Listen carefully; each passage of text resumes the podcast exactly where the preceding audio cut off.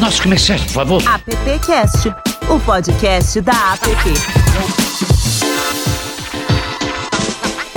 Olá, seja bem-vinda, seja bem-vindo, seja bem-vinde. Esse é o AppCast e essa é a edição número 57. A gente está numa série aí de três podcasts falando com os finalistas do Prêmio Comunique-se 2021 na categoria Propaganda e Marketing.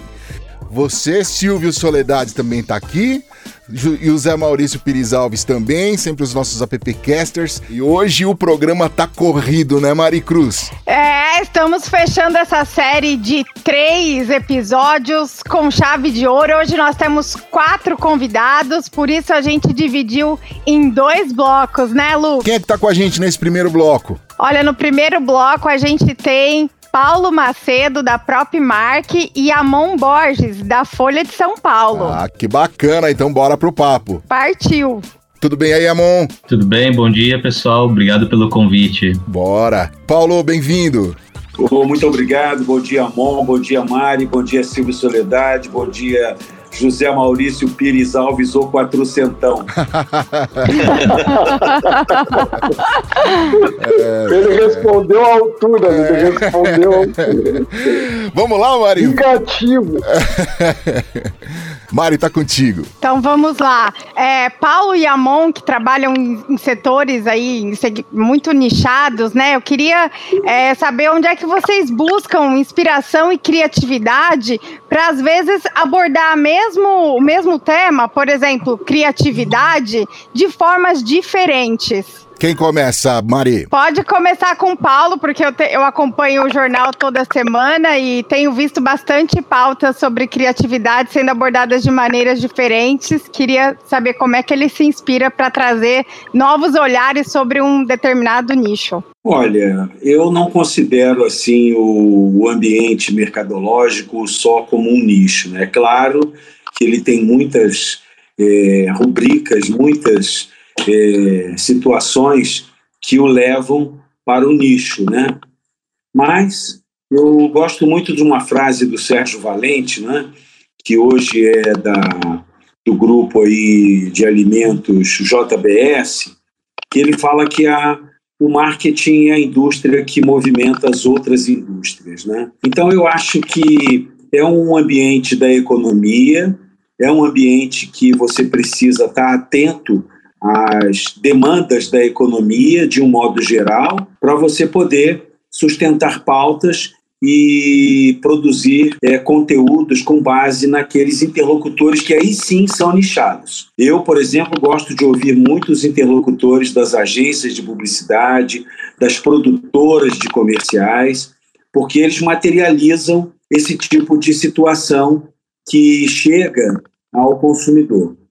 Embora, Mário, eu particularmente não acredito é, nessa expressão criatividade, embora ache que a publicidade, o marketing, a produção cinematográfica comercial, a animação, é, o digital, os conteúdos, é, toda, todo, todo esse arsenal que há disponível para. Claro que há criatividade, mas acho que é uma criatividade que ela é inspirada para vendas. Então, eu acho que nesse universo todos são vendedores. A criatividade é um asset para você é, gerar branding, diferenciação e, consequentemente, é, fazer com que é, o consumidor ele tenha aderência a você. Sempre lembrando que hoje, com o ambiente digital, você tem é, a possibilidade de ter compartilhado ou não de ter críticas ou não,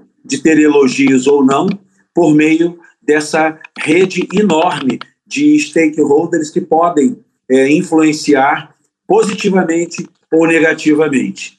Acho que a criatividade em marketing ela é realmente uma percepção de negócios. Acho que a publicidade ela ensina, ela é didática em muitos em muitas oportunidades, né? Esse texto não é meu, é do Luiz Lara. Ele, por exemplo, diz que o mods, esses absorventes, eles foram é, uma maneira que a publicidade teve para ser didática lá naquele momento de transição de um tipo de de produto para um tipo de produto realmente industrial que trouxe facilitadores para o sexo feminino. Hoje nós estamos vendo aí a publicidade com uma criatividade enorme para falar desses jogos eletrônicos e se aproveitando de brechas na lei, é os tais bets, né, as apostas eletrônicas. Nenhum desses sites estão instalados no Brasil, mas o que, que a publicidade faz? Ela gera uma, um link para entretenimento, para isso, para aquilo, e depois é, o cara é fisgado lá nos sites no exterior e a brecha na lei permite até que você receba usando o seu cartão de crédito internacional, você pode ser remunerado, mas é uma miopia é, mercadológica dos governos, dos legisladores, né, de não deixar isso, o livre-arbítrio está aí, as pessoas escolhem o que querem. Embora essa coisa de jogo, né, tem um lado negativíssimo aí, que são as ponderações que psiquiatras, que o Pondé poderia falar muito melhor do que eu. Amon. Olha, é, eu acho que houve uma evolução, na verdade, nos departamentos de comunicação e marketing, é, que eram vistos justamente como bem nichados. E hoje eu acredito que a demanda ela faz com que o marketing das empresas esteja integrado com todos os outros departamentos. Né? Seja, enfim, todos os departamentos da empresa têm que ter uma comunicação direta com o marketing para haver uma comunicação externa muito efetiva. Né? Então, hoje, para você estar atento e, e, conseguir produzir conteúdo e ter, na verdade, também ações interessantes, é, você tem que ter toda essa ligação interna entre a empresa e beber de outras fontes, né? Eu acho que isso é muito importante. É, então, ficar ligado a tendências de fora, né? Enfim, para conseguir atrair o público, né? Porque, enfim, no, no fim, a meta é venda seja qual que, que seja o, a empresa, enfim, é, é, é, conseguir bater metas, né? Não necessariamente vender um produto, mas vender a marca, vender, enfim, a empresa, uma, uma boa imagem. Né? Então, beber de fontes é, é fundamental. Estar ligado a, a, a tendências tecnológicas, né? Para conseguir produzir mais e para otimizar a produção. Né? Enfim, porque com a tecnologia você consegue isso. Bacana. Silvio Soledade, vem pra roda. Oh, que bom, tava precisando ter aqui na, na resposta, essa excelente pergunta que a Mari fez. E aí eu queria ouvir do, do, do Amon e do Paulo o seguinte: agora com, com o digital, a gente baliza a nossa audiência, nossos importantes, pela quantidade de, de, de cliques, quantidade de, de sinaizinhos ali positivos e negativos que a gente recebe nas redes sociais, né? Como é que vocês têm lidado com isso? Até que ponto essas, essa audiência nas redes sociais tem balizado a produção de conteúdo? Se vocês prestam atenção nisso, não prestam atenção nisso? Como é que vocês lidam com essa, com essa, essa nova questão agora nesse ambiente digital? Tcharam! Quem começa? Vai lá, Paulo. Então é o seguinte, olha, eu acho que a performance que está embutida no ambiente digital, ela resolve esse tipo de problema. A segmentação que antigamente é, assim como é, alguns mídias falavam no passado, né, que ah, um flight de TV aberta, né, é, em revistas de grande circulação ou nos jornais do Grupo dos Cinco, naquelas rádios assim de audiência nacional. É, hoje, você a performance ela resolve é, de forma certeira com quem uma marca quer falar. E ela ainda pode se dar o luxo de prospectar dentro desse ambiente que a performance garante é, novos clientes, né? Então você tem os cadastros, né? Que a LGPD hoje é, já está em vigor, mas é, as empresas já vêm fazendo os seus cadastros, né? Por exemplo, a TV Globo, pelo que eu ouvi outro dia da Manzar Feres, já tem mais de 100 milhões de cadastros, são os tais de 100 milhões de uns que eles utilizam lá. Então, quer dizer, mesmo um veículo é, linear como a TV Globo, ela já está muito engajada no ambiente digital com outras plataformas e está aí. Agora imagine os nativos digitais que estão aí com, com cadastros é, violentíssimos, né? Embora a gente não saiba muito bem, é, mas são várias fontes, né? É, temos os nativos digitais como Google, Facebook, Twitter, é, Instagram, é, outras plataformas que elas estão aí é, a serviço das marcas para elas interagirem, porque é, é outra frase clichê aí do mercado, né? A publicidade remunera a liberdade é, de expressão dos veículos, né? E garante também que eles, eles vão a campo, como o AMON, para buscar informações, subsídios para municiar com a sua criatividade pessoal, no caso do AMON, eu não tenho nada disso, para informar os seus leitores e aí também é, acho que o digital ele trouxe uma revolução muito grande, mas é como uma tomada elétrica, né? Uma tomada, você liga a energia, você não fica mais falando, ah, temos energia. Não, não. Hoje o digital faz parte da paisagem, ele já é recorrente. O, plano, o grupo de mídia vai soltar agora em, nos próximos dias aí, acredito que no início de setembro, o anuário referente a 2020 e parte de 2021, que vai dar como é que o digital foi o, o grande aliado da era da pandemia, né? Ele remunera menor, de maneira menor? Sim, a remuneração é diferente, mas é uma adequação para os novos tempos, né? Acredito que a publicidade ela sempre defendeu a ideia da livre iniciativa. Claro, é, passado é, as regras todas que tinham aí, mas eu acho que o modelo brasileiro continua sendo campeão, mas o modelo full service, não esse modelo de camisa de força de remuneração. Acho que isso, isso nem existe mais, mas ainda existem instituições do mercado que lutam por isso. Acho que o digital ele não é uma terra sem lei, porém ele tem é, métricas, ele tem o ambiente dos dados que é essencial hoje para você fazer um bom planejamento de comunicação, de mídia e até de criatividade. Amon? É, sim, em relação a, a a likes, né, essa popularidade na internet, eu, eu, acho que quando a gente vai produzir um conteúdo, a gente não pode ficar refém é, simplesmente dessa métrica. Porque, enfim, é aquela velha, velha história que também vale para as marcas, é, para seguidores, para perfis, influencers, porque quantidade não significa necessariamente qualidade. Então, hoje, se a gente for se balizar na produção de conteúdo simplesmente é, pela audiência pura e simples, a gente pode cair numa armadilha e a gente pode começar a produzir um conteúdo mais apelativo que não necessariamente, uh, digamos, seja o mais interessante, o mais importante para os leitores, né?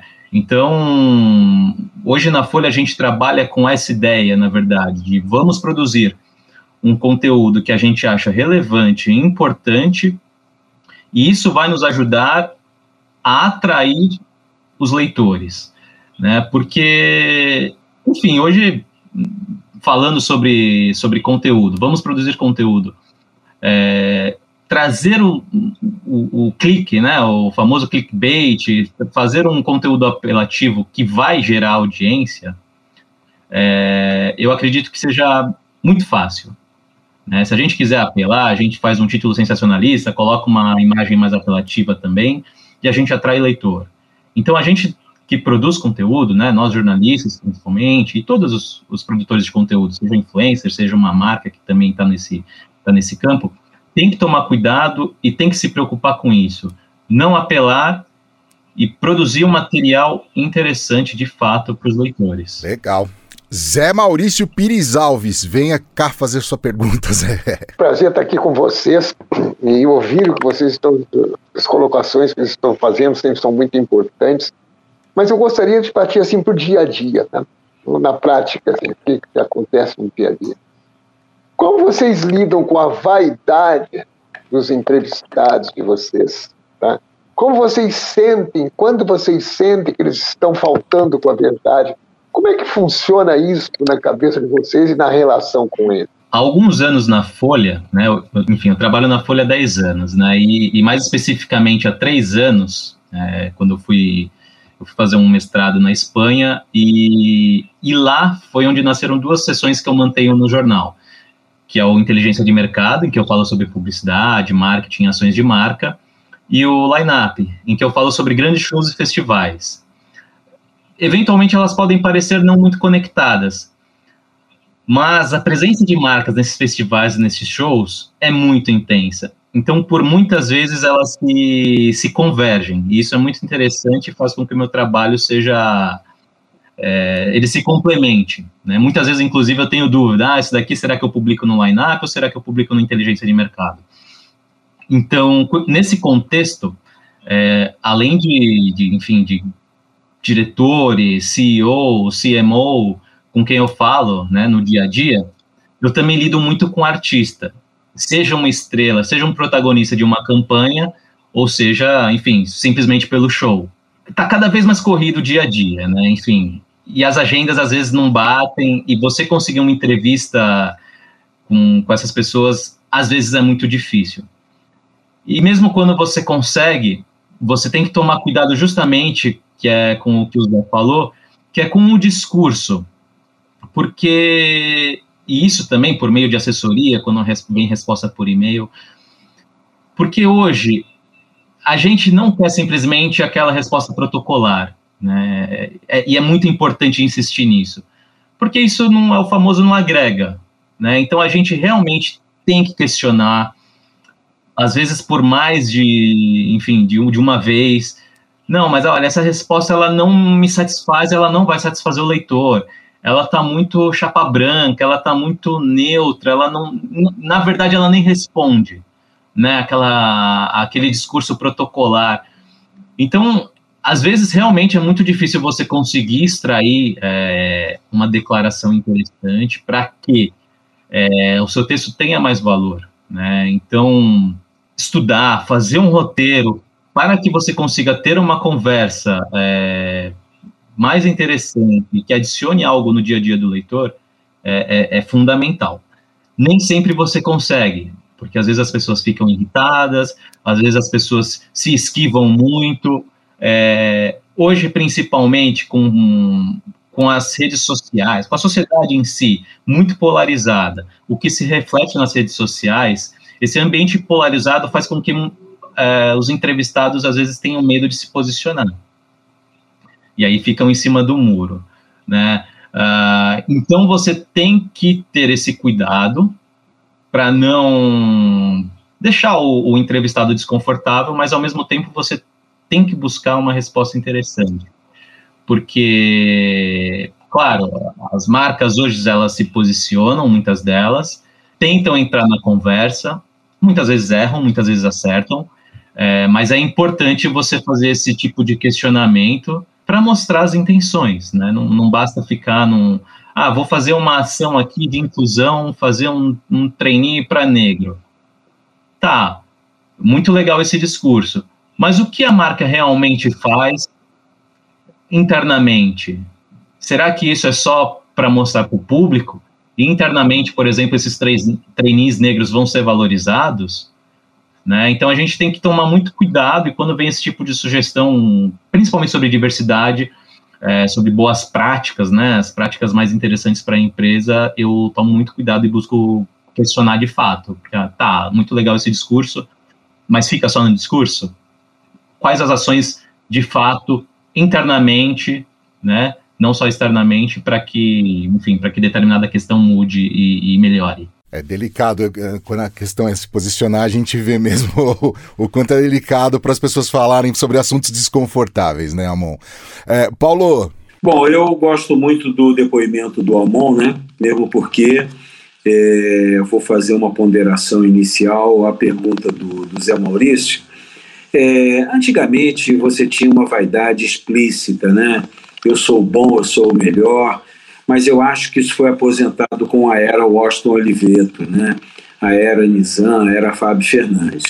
Hoje a vaidade é entregar um bom trabalho e que isso realmente seja efetivo, não que lá atrás não fosse, mas como os festivais, principalmente Cannes, o Clio, alguns festivais importantes, né, eles, quando havia algum destaque, hoje você não vê nem mais o interesse das agências, assim, elas, elas estão, mas o que eu prefiro conversar, viu, é que a vaidade hoje ela é diferente, né? Claro que ainda existe, viu, Zé Maurício? Os publicitários são vaidosos, não é por isso que eles não falam. Foi o que o Amon disse. Nós temos hoje a indústria do PR e ela acha que é a indústria do que precisa ser dito. Então ela promove mídia trainings desastrosos, como a gente viu o Pazuello lá na, na CPI, mentindo, deixando claro coisas que não valem a pena para a sociedade. Hoje o discurso ele tem que ser agregador mesmo. Você tem que se posicionar. Não é porque você representa uma marca e ela tem um propósito que você não tem opinião. Você é um ser vivo. A indústria do que precisa ser dito não é do PR, é a publicidade, porque ela compra espaço e paga. O PR ele quer usar o jornalista como uma das vertentes do seu trabalho de maneira muito equivocada. Eu respeito muito a opinião do, do Amon e acho que nós temos que tomar muito cuidado, porque os publicitários, principalmente, eles continuam no déjà vu, meu. Esse negócio aí de, de forfé já era. Tem que ter verdade, tem que ter opinião. Aí você pergunta, às vezes, para um cara: olha, faz isso, fala sobre isso, fala, sua campanha está falando de diversidade. Não, não sei, eu não posso falar porque o meu cliente não, não deixa. não deixa o quê, rapaz? Você tem que falar. Eu passei por uma situação no rádio com isso, de viu, Paulo, de, de não sei, não é bom falar. Sabe com o quê? Acreditem se quiser. Sobre câncer de pênis que mata muita gente por aí, que causa um estrago danado. E não, mas não sei, os nossos ouvintes, sabe, sabe como é que é? Veja você. E a gente vê muito isso uh, nas conversas que a gente tem com o mercado e vocês todos os dias. Eu queria fazer. O Amon citou uh, a questão do line-up, das duas colunas que ele tem, o line-up lá falando sobre eventos, shows, praticamente shows, né? Mas eu queria saber de vocês sobre Olimpíadas. Estamos aí praticamente fechando as Olimpíadas. Queria saber de vocês como é que vocês viram as ações das marcas nas Olimpíadas, com todos os desafios de não poder aparecer, é, né, das ativações serem complicadas de uma Olimpíada praticamente sem público. Como é que vocês estão vendo as, as ativações das marcas nas Olimpíadas e também no esporte, é, de um modo geral? Paulo. Olha, eu tenho visto as marcas, elas são patrocinadoras, algumas são importantes sponsors desse, eh, dos esportes e garantem a sua sustentabilidade, né? É, a sua, os investimentos, é, é, essas situações todas que nós vemos. Né? Vimos aí, por exemplo, alguns casos de marcas nativas do Japão, na Toyota e Panasonic, por exemplo, que apesar de terem mantido o recurso aos atletas, é, ao comitê local e ao comitê internacional, elas se esquivaram da, da mídia, elas não quiseram exposição, né? E aí cada uma tem sua, tem sua narrativa para justificar a decisão. A principal delas é a rejeição da população japonesa ao evento local lá, devido a, aos problemas todos gera, gerados pela pandemia. Né? Eu acho muito saudável é, para as marcas é, e para mim, para mim não, para eu jornalista, né? É, para mim mesmo, né? Quer dizer, e para o Amon, eu acho que é muito legal você ter marcas fazendo grandes apoios, porque geram notícias para nós. E com a notícia à disposição, você tem perguntas a fazer, você tem ponderações é, para fazer e trazer essas reflexões dos interlocutores para o público, né? E isso eu acho que é um ponto de equilíbrio importantíssimo para todos nós é, quando tem apoio, né? Para que haja a difusão de algum esporte. Né? Por exemplo, é, no mundo da publicidade, nós temos um grande grupo global no Japão, que é o Dentsu. Esse grupo ele tem várias vertentes importantes. Né? O esporte é uma delas. Aliás, todas as grandes holdings elas têm um olhar muito focado para o esporte. Acho que o Dentsu é o principal deles, que eles, inclusive, trabalham para a FIFA, para o Comitê Olímpico, organizam outras competições, estão muito atentos. O Amon deve saber melhor do que eu sobre isso. A área de eventos, eles são muito focados nisso, né? Eu acho que, que nós temos, assim, é, hoje, como o Amon até falou na resposta anterior, né? Você tem as marcas é, presentes em, em grandes eventos. Aqui no Brasil, a gente vê o Rock in Rio, experiências assim, né? E são essas marcas que possibilitam você assistir shows memoráveis, como eu assisti no Rock in Rio 1, da Cássia Eller, do Cazuza, do Queen, é, do Steve Wonder posteriormente, do Frank Sinatra no Maracanã, que era uma marca de uísque, eu não lembro qual era, mas eu acho que era Teachers. Enfim, quer dizer, é, acho que isso realmente é muito interessante. Tá bom. É, eu acho que a, essa Olimpíada, no contexto em que ela se insere, né, de pandemia, em que há restrição de mobilidade, ela gerou um desafio muito grande, muito grande para as marcas, né? O caso da Toyota, da Panasonic, como o Paulo citou, é, que mantiveram o dinheiro é, no evento, mas resolveram não fazer ações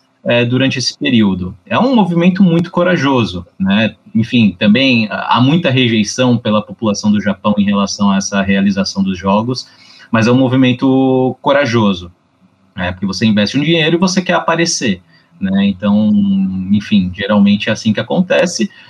É, então elas tiveram que se reinventar, até as próprias marcas que resolveram investir o dinheiro e, e fazer campanhas, né? Claro, hoje enfim, movimentos comuns de, de patrocinadores de atletas, principalmente os brasileiros, né, que a gente tem mais contato, acabam pegando carona no sucesso deles, né, de medalhistas. Por exemplo, a Nike é, já divulgou um vídeo com a Raíssa Leal, a fadinha do skate, né, para incentivar jovens meninas a praticar o esporte, né. Enfim, N marcas pegando carona, MRV também, com diversos atletas, inclusive a própria Raíssa, pegando carona no, no, sucesso deles, e eles acabam se tornando, de certa forma, influenciadores. O Douglas, né, do vôlei, é um grande exemplo disso também, já, né, já foi contratado também, acho que na semana passada, para ser representante da XP, né, então acaba sendo um momento de muita exposição e que realmente os atletas têm que se aproveitar, porque, enfim, a vida de atleta é, é, é relativamente curta, né, né, em atividade, então acho que isso é uma grande oportunidade, né, você ter destaque e, enfim, conseguir patrocínio, parceria, e esse é um movimento que as marcas acabam, enfim, sem dúvida, aproveitando. É, nesse mundo de eventos é muito complicado, né? Que, enfim, a gente citou alguns shows e festivais pelo line-up. durante a pandemia mesmo, vira e mexe tem uma polêmica de um evento clandestino com aglomeração. Teve uma marca de bebida que apareceu durante um show numa faixa. Acharam que ela estava patrocinando o evento. Elas tiveram que vir a público falar: olha, não temos nada a ver com esse evento. Usaram um, um, uma faixa nossa lá, mas a gente não patrocinou isso. Então é um movimento, é um momento muito delicado, né? Enfim, por causa da pandemia, você tem que tomar cuidado com o que você apoia, com o que você não, não apoia como esse evento é organizado. Enfim, a Olimpíada foi muito controversa, né? E tem sido muito controversa. Os números de casos de Covid no Japão aumentaram, não necessariamente dizem que é pela, pelo evento. Né? É uma questão nebulosa, um momento muito duvidoso no mundo, principalmente com a variante Delta, é, e, que, e que obriga, de certa forma, as marcas a se reinventarem porque basicamente uma Olimpíada digital, sem público, né? Então a presença na web tem que ser muito forte, né? Porque senão você acaba não atingindo o público e não está lá, né? Então é é um momento difícil, né? E que também levantou outras bandeiras. Quando você ganha uma medalha de, de né, na Olimpíada, teve um, um atleta do, de Portugal, um judoca português, ganhou o bronze e, e depois, enfim, jogou, jogou uma questão lá porque ele teve, né, segundo ele, teve patrocínios recusados de grandes marcas esportivas, é, da Puma e da Adidas, por exemplo, né, que recusaram patrocínio, disse ele. Então, é, é, bem difícil, né? Aqui no Brasil, enfim, o Alisson perdeu é, no vôlei de praia e disse que o Brasil está estagnado. Parte dessa estagnação, sem dúvida, é a falta de apoio ao esporte. Né? A gente vê muitas marcas envolvidas com, com esporte de massa, por exemplo, futebol, mas deixa outra, outras modalidades de lado. E isso, claro, precisa de apoio do governo, mas sem dúvida as marcas com, com dinheiro ajudam muito a, a, a mudar esse cenário. Então, esse tipo de, de, de cobrança que os atletas fazem, é, sem dúvida, são endereçadas para o governo e para a iniciativa privada. Queria complementar falar, aí, irmão, que também é, os canais de mídia, né, sejam eles digitais, sejam eles como a TV Globo, né, eles venderam boas cotas de patrocínio, mesmo aqueles que não estão fazendo transmissões, né? É, veículos impressos também tiveram é, brand contents importantes sobre, sobre as Olimpíadas, com, atraindo marcas para isso, né? Então, quer dizer, sempre há é, uma maneira né, de se ganhar dinheiro com a Olimpíada, com os esportes de um modo geral. Claro, né, o futebol aqui no Brasil ele concentra, acho que as marcas realmente, Amon, poderiam ficar mais atentas aos patrocínios individuais, elas já estão, algumas estão, né? É, mas a gente poderia ter realmente muito mais apoio. Só para informação aqui, na, o Pesotti, na última coluna do dia 30 de julho, é, falando sobre a questão da publicidade na Olimpíada, por que, que não aparecem ali as marcas tal. E aí tem um número interessante: é, são mais de 80 marcas parceiras, entre anunciantes globais e locais, e os jogos desse ano bateram recorde de arrecadação com patrocínios. O COI apontou que o montante ultrapassou 3 bilhões de dólares, o valor é o dobro do que o comitê havia previsto, e para efeitos de comparação, as Olimpíadas do Rio de Janeiro em 2016 alcançaram um bilhão em patrocínios. É, tá lá, é uma matéria do Pesote lá no UOL. Só para a gente ter realmente o um montante de dinheiro que entrou nessa Olimpíada, apesar dos pesares. Mari, Vou fazer o papel de, de comentarista aqui junto. Eu acho que também tem muita marca querendo é, trazer leveza para o ambiente, né? Esse ano que a gente teve de pandemia é muito pesado, então os esportes acabam trazendo esse orgulho para a gente. Mas falando ma mais uma perguntinha minha aqui, vocês entrevistam grandes líderes, pessoas que estão olhando aí para o futuro, né? E aí eu queria uma análise de vocês o que é que vocês pensam sobre o futuro da publicidade e também o futuro da profissão que vocês exercem, né? Do jornalismo. Quem começa? Amon, Amon, Amon abre um sorriso lá.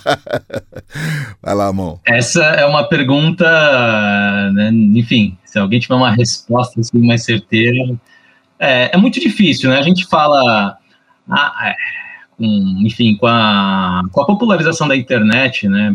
Falando agora principalmente de jornalismo, muita gente, ah, o, o, jornal ele perdeu sua importância porque hoje a internet democratiza a informação, qualquer um pode publicar algo e fazer com que esse conhecimento esteja na mão de todo mundo.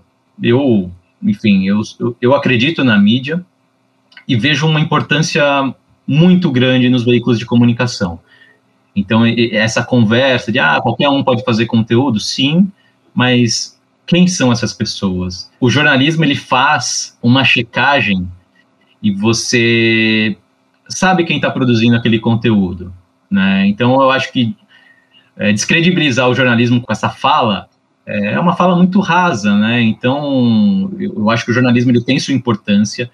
É, a gente vive por uma crise no modelo de negócios e isso é mundial, né? Não é uma coisa de, de veículos brasileiros, ah, não é uma coisa da Folha de São Paulo, do Estado de São Paulo, da Globo é uma coisa mundial, né? E todos buscam é, uma forma de financiamento que fuja da publicidade comum, né? Do anúncio ali na página impressa ou do site, que, que não é uma receita, enfim, que, que, que banque as despesas de um, de um, de um grande veículo, principalmente as, as maiores redações, tal, porque hoje a gente, há algum tempo, na verdade, houve a migração do investimento do impresso para a internet, porém não necessariamente as marcas foram para os sites dos veículos, né? Então migraram para grandes players de, de, de tecnologia, como Google, Facebook, Então a gente tem essa dificuldade de monetizar é, o jornalismo profissional, né? Enfim,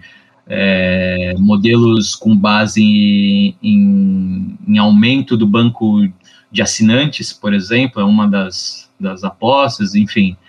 É, então, o futuro do jornalismo, não, não acho que vai acabar. É, o, o, jornal impresso também, embora esteja diminuindo, não acho que vá. Ah, vamos acabar com o jornal impresso. Não vejo isso no, num curto prazo né? Enfim, aquela história de quando surgiu a TV, vai acabar a rádio, ah, não sei o quê.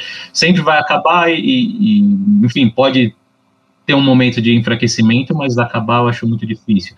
É, e, e, a, e a publicidade, na verdade, ela também passa por esse momento de reinvenção, né? Então, é, é isso. A gente tem que buscar a tecnologia, e ela vai ajudar a manter o, o, o modelo de negócios e, e, e, trazer coisas novas. Né? Hoje a gente está muito apoiado em BI, por exemplo. Né? Você está cada vez mais atrás de dados dos, dos, consumidores, dos leitores, para fazer negócios. Né? Então, acaba se apoiando bastante nisso. É, agora, o rumo exatamente com que vai tomar tanto o jornalismo ou, ou a publicidade é, é, é, complicado de se prever, né? Principalmente no momento de pandemia.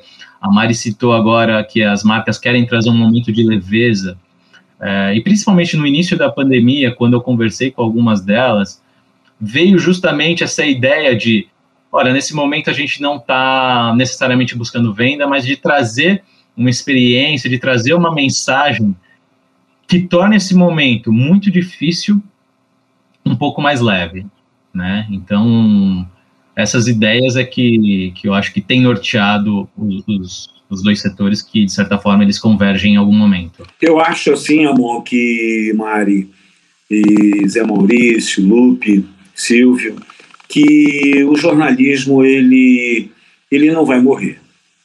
O jornalismo é uma escolha de profissionais como, como o Amon. É uma escolha. E essa escolha ela é valorizada pelo leitor, porque esses profissionais eles vão em busca da informação e é justamente por causa do bom jornalismo, não só é, nos veículos impressos, que realmente não se sabe como é que vai ser. Né? Lá nos anos 1500, a chegada da indústria gráfica é, provocou uma mudança de comportamento é, grande, né? O que é que houve? ampliou-se o volume de leitura é, de tudo, né? Obras que antigamente eram restritas a, a alguns locais, elas passaram a ficar disponíveis para muita gente. O digital permite isso. É, há um perigo no digital, porque muita gente acredita que, apesar de eu também acreditar que a publicidade é informação, mas as pessoas acreditam, muita gente acredita que é notícia. E muitas vezes a, é, é, é, essa é uma situação que dicotômica que nós precisamos tomar muito cuidado. O jornalista, o, os grandes veículos de imprensa fizeram uma grande diferença agora aqui na época da, da pandemia e já vinha fazendo. As fake news elas, elas ficaram bem contrastadas. Houve um contraponto muito claro em relação a isso. Aonde é que uma marca quer anunciar? Aonde tem fake news? Pode ser. Tem audiência. Mas será que vale a pena co, é, associar sua marca a esse tipo de, de audiência? Embora é, a audiência ela também seja consumidora. Outro dia estava numa discussão né, com amigos né, é, sobre ah, mas o público gospel. Eu falei, olha, você tem que encarar que eles comem feijão, arroz, comem enlatados, leite, é, embutidos, carne, é um consumidor como outro qualquer assim como você vai é, para outros nichos religiosos. Mas é, pode ser que tenha alguma coisa, mas aí eu acho que vai ser muito nichado. De qualquer forma, acho que o jornalismo, o bom jornalismo, em qualquer tipo de plataforma, ele vai sobreviver, ele vai combater as fake news, ele vai ser importante para a publicidade e esse é o futuro. O bom jornalismo, ele motiva que se faça boa publicidade especialmente como o Amon explicou há bem pouco tempo aí, sobre a importância da produção de bom conteúdo. Você não precisa fazer conteúdo sob medida, faça bom conteúdo. E é essa a métrica que o jornalismo sempre teve e acredito que sempre terá. Aliás, aqui nossa homenagem aos jornalistas aí que. que Amon, pode falar, Amon, pode falar. Não, eu só ia complementar o Paulo que, justamente nesse movimento de que a gente falou no início da conversa, quantidade versus qualidade. Ah, o público gosta disso e as marcas estão apoiando, enfim, um canal de fake news. Né? E nesse movimento surge, né, surgem players como Sleep Giants, por exemplo, que justamente fazem essa, digamos, denúncia. Olha, é, enfim, marca X, você está no site Y que propaga fake news. Vocês vão continuar? É, e isso faz com que gere uma gera uma pressão para esses anunciantes se atentarem para quais veículos, para quais canais de, de, de notícias é, os seus anúncios estão sendo direcionados, né, onde estão sendo veiculados. É, e isso eu acredito ser muito importante, porque faz com que você tenha responsabilidade sobre suas campanhas, né? Porque hoje, enfim, com as plataformas de de distribuição de anúncio na internet, você direciona para um público X, mas não necessariamente você sabe para qual canal está indo, né? Então você faz essa segmentação e depois dessa segmentação agora você, é bom você acompanhar para onde está sendo distribuído o seu anúncio para não cair num, num canal X que propaga fake news ou que propaga uma, um discurso de ódio, né? Enfim, agora a gente teve o apresentador Siqueira Júnior que perdeu diversos patrocínios porque tinha um discurso ali que, que não condiz com, enfim, com bom senso, digamos assim, né? E, e é isso. Muita gente apoia aquele discurso, seja homofóbico, seja, seja racista. É, então, as marcas elas têm que, que tomar cuidado e, nesse contexto, se posicionar. Ah, é isso que vocês vocês não ligam para isso? Vocês, de certa forma, estão investindo dinheiro diretamente ali, e, e então está tudo bem. Né? Então, nesse, nesse movimento, as marcas, enfim, acabam ficando mais atentas, eu acho. Muito cuidado com a mídia programática, viu, gente? Muito cuidado. Ela já se transformou muito desde que essa expressão se consagrou e esse tipo de modelo de negócios, né? Mas era. Você ia fazer leilão por aí comprava gato por lebre, né, amor? Então, quer dizer, muito cuidado com a mídia programática. É, a gente tem que ter uma, muito cuidado mesmo, porque se não bastasse as fake news, a gente ainda tem um reforço que vem direto de Brasília no, no posto mais alto ali, é, bancando algumas notícias de algumas situações e criando é, assuntos para Siqueiras Júniors aí, dar dor de cabeça pra gente. Gente, muito obrigado, parabéns demais para vocês. É, obrigado por compartilhar tanto conhecimento, compartilhar tanto tanta coisa bacana com a gente e pelo tempo de vocês também, viu, Amon? Muito obrigado pelo convite. Enfim, passou muito rápido aqui. Achei que a gente ia bater mais um papo que ia, ia longe por essa manhã. É, mas muito, muito legal essa iniciativa de, de valorizar os jornalistas que estão concorrendo a um, a um prêmio importante, né? Enfim, é reconhecido como o Oscar do jornalismo brasileiro. É a segunda vez em que eu sou indicado ao prêmio. É uma honra estar, enfim, ao lado de profissionais incríveis, né? E, e, enfim, muito obrigado por esse papo, conhecer vocês, muito interessante, ainda que digitalmente, né? Mas é, acho muito importante esse tipo de iniciativa, enfim, e levar um pouco de nosso conhecimento ao público e, e, gerar esse debate, essa conversa importante sobre o, sobre o tema. Paulo, muito obrigado, viu, Paulo? E cuidado com o Zé Maurício, viu, Paulo? O Zé Maurício, ele, ele paga bons almoços, isso é um jabá legal. O, o, Amon, queria agradecer em primeiro lugar a APP por essa iniciativa, que ela seja perene, que ela possa trazer profissionais que agreguem valor à audiência do, do podcast. E, Amon, parabéns aí por você, é um jovem jornalista, eu acompanho seu trabalho, embora não te conheça pessoalmente, é uma boa referência, pesquiso, porque o jornalismo também exige pesquisas e que você vá ver, porque às vezes o Amon cobre algo que pode deixar uma dica de pauta lá para mim, e eu estou sempre atento a esses rastros que os colegas deixam. E fiquei muito feliz do Comunique-se esse ano. Ele, embora tenha me colocado lá é, na, nessa relação de finalistas, né? não sei como, qual é a métrica, mas eu fiquei muito feliz de ver jornalistas como o Amon, a Jéssica Oliveira, que é do, aqui do próprio Mark também, que é uma jovem jornalista talentosa, hoje é editora assistente do, do site, comanda o site, com muita qualidade. Acho que ela tem todo um talento, assim como o Amon, e como os demais é, é, finalistas também. Não posso esquecer de um jovem, o Renato Rogens, que infelizmente está se bandeando para a área do PR, está indo para a CDN, deixando lá um meio de mensagem. Mas são jornalistas que, para mim, são grandes referências pela curiosidade, pela forma de escrever, pelos leads que esses jornalistas têm, a Jéssica, o, o Amon, o Renato, que são inspiradores, né?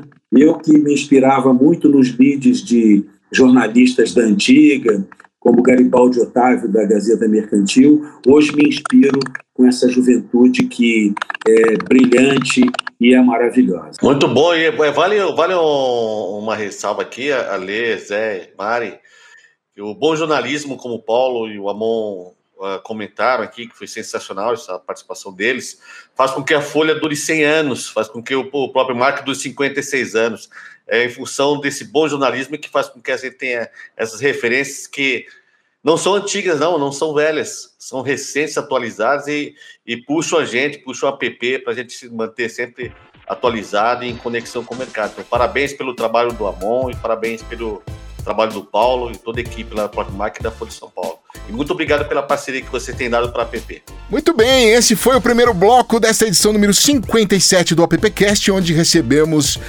os 10 finalistas, né? Nessas três edições, recebemos os 10 finalistas do Prêmio Comunique-se 2021. E agora, uma água muito rápida. Você tem aí 30 segundos para tomar essa água e a gente volta é, com o segundo bloco do AppCast.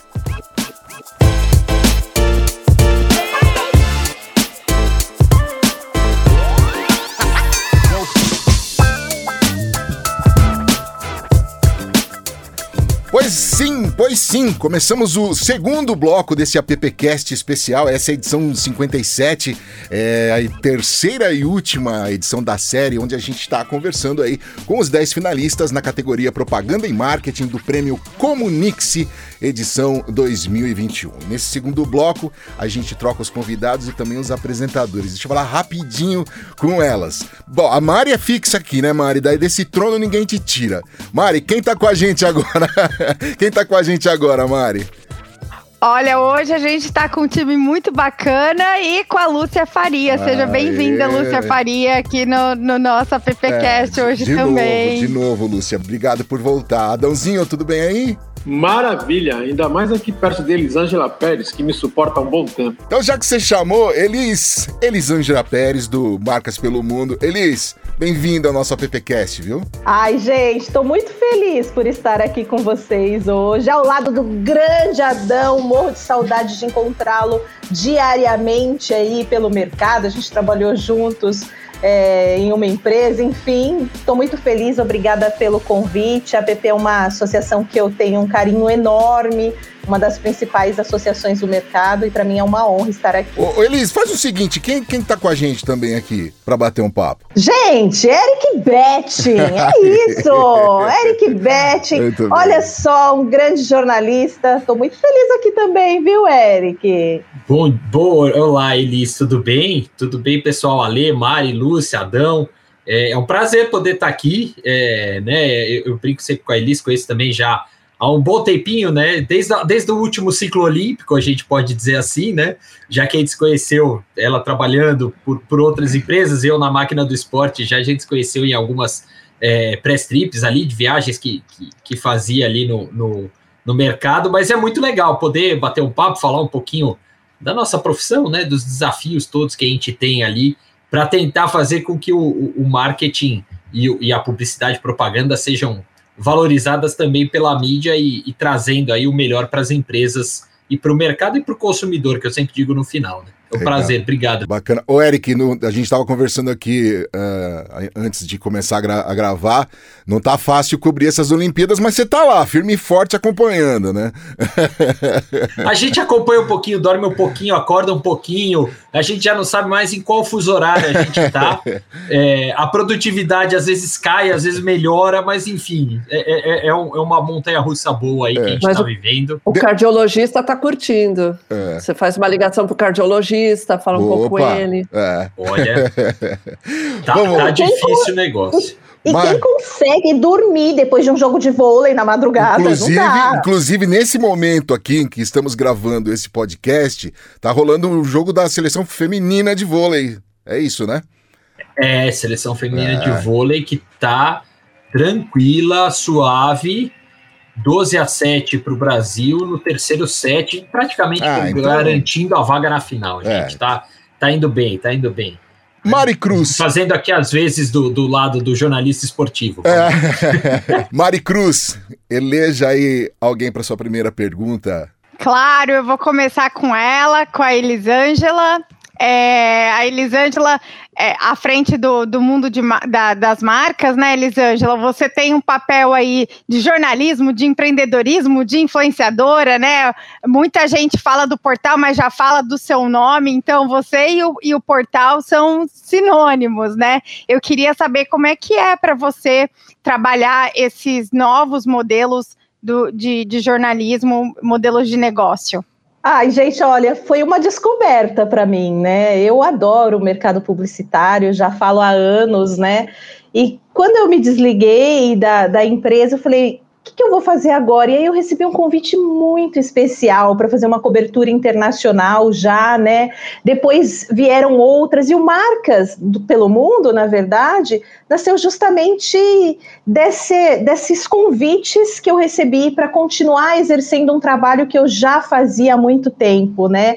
Então foi muito gostoso lançar, mas para mim, eu sempre tive a cabeça de repórter, de jornalista, e aí quando você muda, né? Que você passa a ter uma empresa, os seus os seus pensamentos, as suas preocupações são outras também, né? Não apenas com uma boa pauta, em levar a informação correta, né? E também é, disseminar o bom marketing para as pessoas, mas também o lado de negócios, pra, porque afinal das contas, uh, no final das contas, você tem que fechar ali o seu mês, pagar todos os boletos, como todo qualquer ser humano, né? Então, para mim foi desafiador, mas muito gostoso. Em novembro desse ano, o Marcas pelo Mundo completa já dois anos, e eu estou muito feliz, até por ser indicada num período tão novo do meu site, está nessa, nessa indicação do Prêmio Comunix. Eu acho que é o sinal que o trabalho, assim, ao longo dos anos,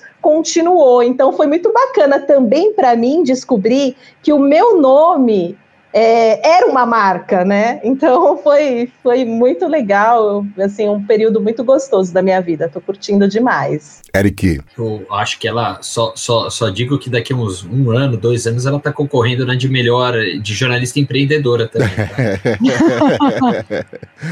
Verdade. Tomara, hein? Tomara, é, na torcida aqui. Tá, ela tá vivendo uh, o, o, drama agora, é o lado bom e o lado ruim de você empreender, né? Não tem como, mas é muito legal. Acho que é, é, é completamente diferente, mas é no fundo, no fundo, a gente continua fazendo a mesma coisa que é jornalismo. Né? Não, e na hora dá um medinho, né? Porque se falar, ai meu Deus, será que vai dar certo, né? Que, que, que, como, será que eu vou conseguir pagar as contas no final do mês? Porque você parte assim, você tem uma carreira, mas você parte como todo empreendedor, a não ser que você já tem uma. Não, não era o meu caso, eu não, não tinha uma vida financeira totalmente estruturada, dinheiros para investimento. Não, eu tá, comecei ali com a cara e com a coragem. Eu falei, gente, eu vou seguir um sonho de continuar esse, essa história que eu já fiz no, no, no mundo da propaganda e do marketing. E, nossa, estou muito feliz, está dando super certo. E as, as marcas que me apoiam, as empresas, os profissionais que estiveram ao lado, ao meu lado durante essa jornada, então continuaram. Eu fiquei muito feliz mesmo. Só tenho a agradecer todo o mercado. E o filho vai ser jornalista também, né? Porque antes aqui da, no bate-papo, nos bastidores, ela já estava contando que ele está trabalhando, ajudando ajudando ela. Mas você já falou para ele sobre salário? É, essa parte é, é importante você falar. Eu, eu torço para que ele não seja, vou ser muito sincera. Não, mas olha, o meu filho tem 15 anos, né? E como essa geração só quer ficar no videogame e tal, então eu tô levando ele para algumas gravações. Agora começaram as gravações presenciais, uhum. seguindo todos esses protocolos, né? Então eu tô fazendo uma ou outra presencialmente e ele vai comigo, mas eu sei que ele não vai ser jornalista porque tem um ponto chave que não vai ser jornalista ele ama matemática. Ah. E os jornalistas realmente não gostam muito, entendeu? Não é assim, como eu, acho que matemática e jornalismo é. não combinam muito. Ele Mas tá ama tá matemática. Ele... Tá, tá mudando. mudando. Jornalista é. hoje em dia que não souber mexer com números e não souber dados, tá, vai, vai ter uma carreira mais estreita aí no futuro. Boa, Exatamente. Luciana. Não, mas ele, ele já falou para mim que quer ser engenheiro, e eu falei, filho, segue a vida, segue o jogo, que olha. E, e você sabe que, falando em engenheiros, eu até falo que se um dia. Eu não sei o que acontece, porque se você olhar para os departamentos de marketing das empresas, tem muitos engenheiros no marketing. Quase só engenheiro então, ou jornalista. É, então eu falei, vai nessa, filho, vai nessa que tá melhor do que tentar ir no jornalismo da comunicação. Depois você pode mudar se você quiser. Lucia, vem pra conversa. Então, eu queria falar de inspiração. Eu acho que o Eric Betting tem uma grande inspiração no jornalismo, né? É evidente esse sobrenome dele aí já é o símbolo de um profissional, seu pai. Quem inspirou vocês para entrar na carreira e que vocês se inspiram até hoje? Eu tenho uma, para mim foi Marília Gabriela. Queria ser como ela, gente. Eu, eu, eu vou dizer para mim, Lúcia, é, a Eli tava falando, ah, não, meu filho não, não quero ser jornalista e tal.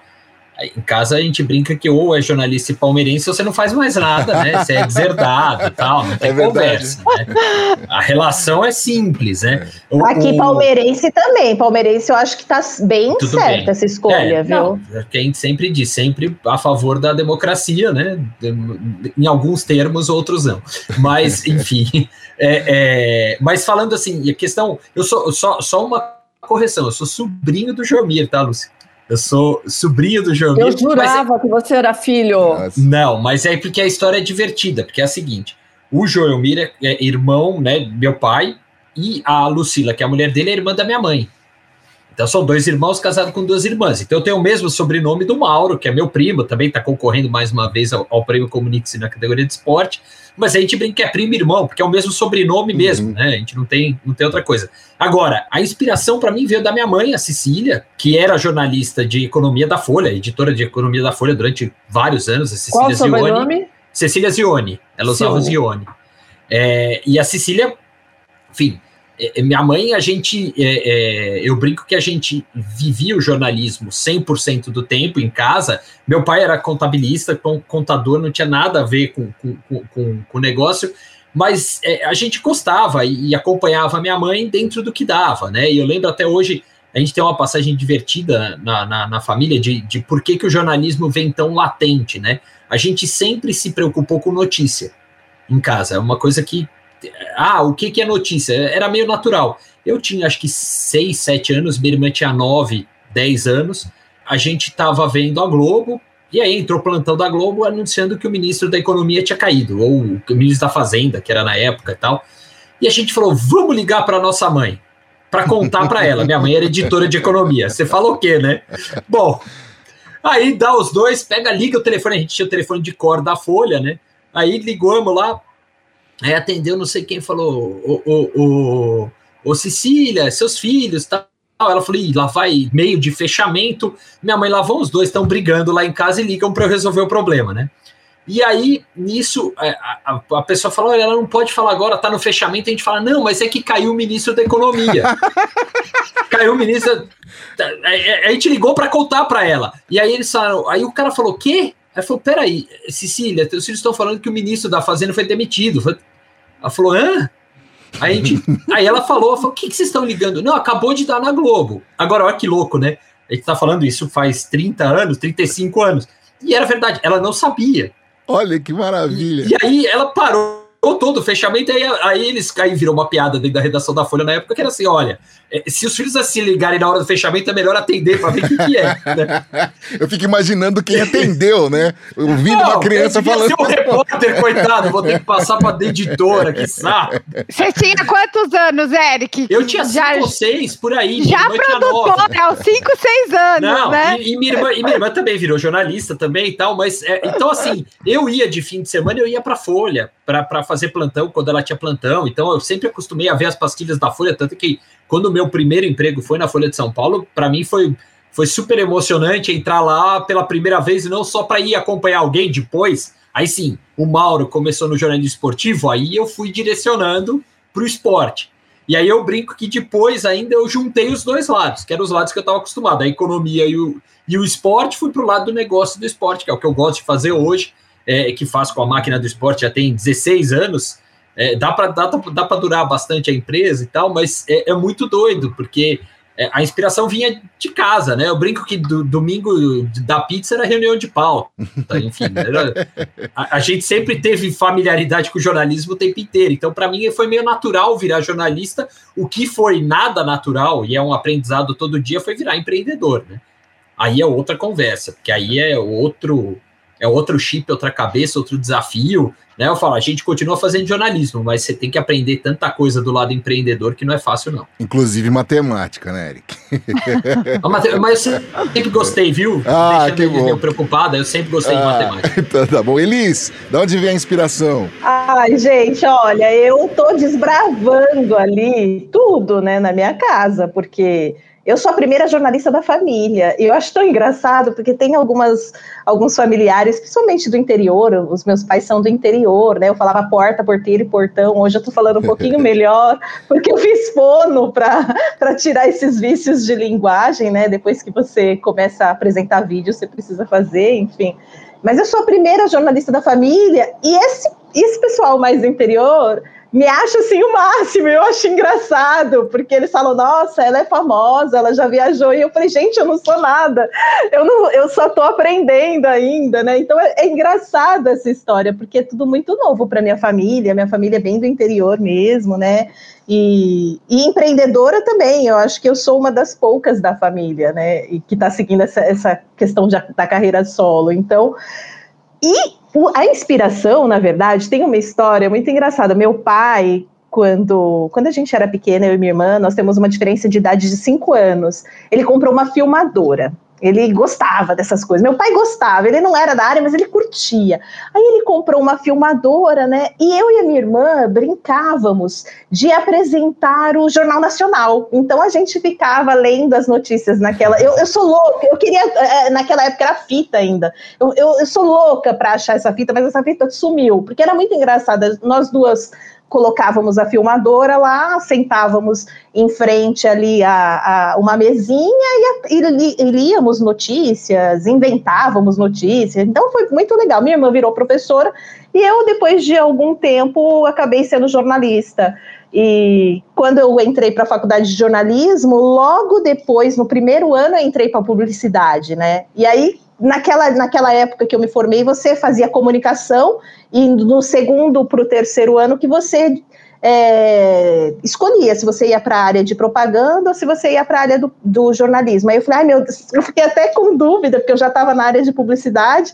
Aí eu falei, bom, é, vou seguir meu sonho mesmo, que é desde criança, jornalismo, e hoje eu juntei as duas profissões, né, praticamente, porque eu falo de publicidade no jornalismo, então para mim é uma delícia. Vocês sabem de uma coisa, eu, eu não sou jornalista, mas venho do rádio, minha mãe sonhava que eu que eu, ah, eu queria tanto que você fosse jornalista, mas jornalista para ela é o cara que tá sentado na bancada do Jornal Nacional, é isso que ela queria.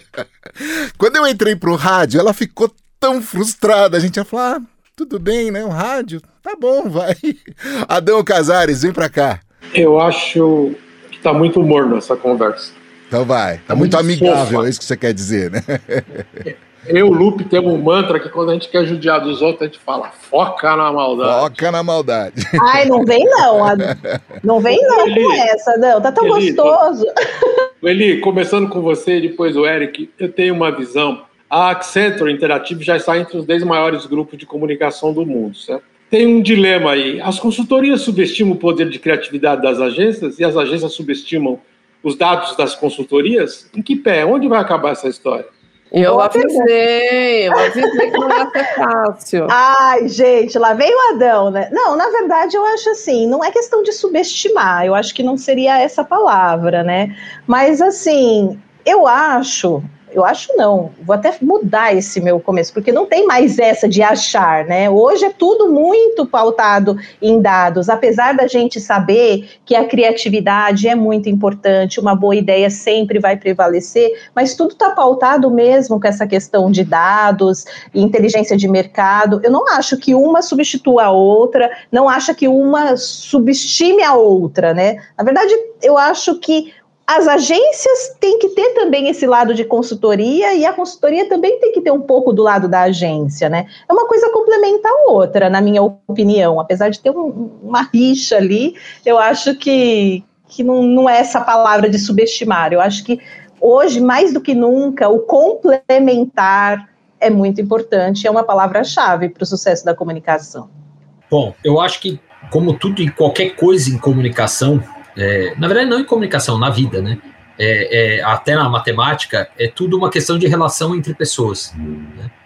Então, eu acho que dado não é absolutamente nada se não tiver uma pessoa que saiba olhar, interpretar e trazer para uma realidade que toque a outra pessoa a partir dessa informação, né? Uh, então, e aí, me valendo um pouco do exemplo que eu sempre tive em família, né, que era o Joelmir, é, todo mundo fala, nossa, ele devia ser é, super inteligente, saber um monte de línguas, fazer não sei o que, fazer não sei o que lá, usar computador tal, ele não fazia nada.